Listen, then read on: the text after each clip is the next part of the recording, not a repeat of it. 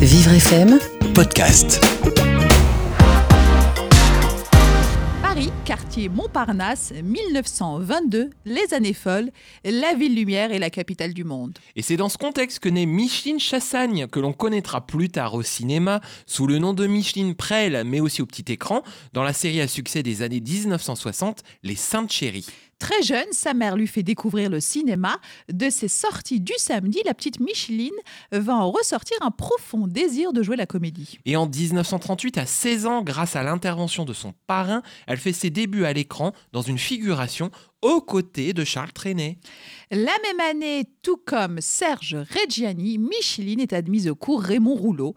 Et en 1939, elle tient son premier rôle important, celui de Jacqueline Prel, et décide d'adopter pour pseudonyme de son personnage. Ah, c'est original. Elle remporte la même année le prix Suzanne Bianchetti des Jeunes Espoirs. En l'espace de deux films, Micheline est devenue une actrice connue, mais la guerre éclate et sa carrière se met entre parenthèses.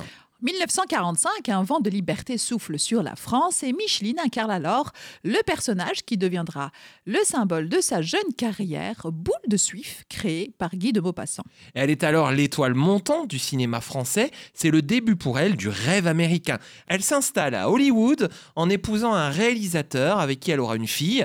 Tony Marshall, la réalisatrice de Vénus, Institut Beauté. Puis en 1952, c'est le retour en France, mais plus rien n'est comme avant. Elle multiplie les rôles sans succès et petit à petit, le cinéma s'éloigne d'elle. Mais début des années 60, c'est à nouveau un vent de fraîcheur pour Micheline. Avec Daniel Gélin, elle va former un couple célèbre et la série est un véritable succès et la popularise de nouveau.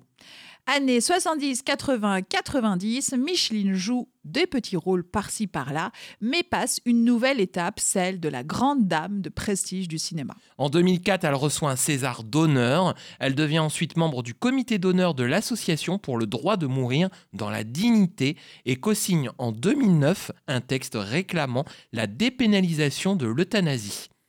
Vous savez, Lila, plus jeune, je confondais Micheline Prel avec Claude Jansac. Vous voyez qui, qui est Claude Jansac Ben oui, c'était la femme de Louis de Funès. Exactement. Je ne se ressemble pas du tout. Tu vois pas comment Mais moi, je trouvais qu'elle se ressemblait. J'avoue, c'est pourquoi pas? Vous vous moquez. Hein. Mais non, pas du tout, pas du tout. C'est pas mon genre. Allez, on se retrouve demain, Lila. Avec plaisir, Jason. À demain.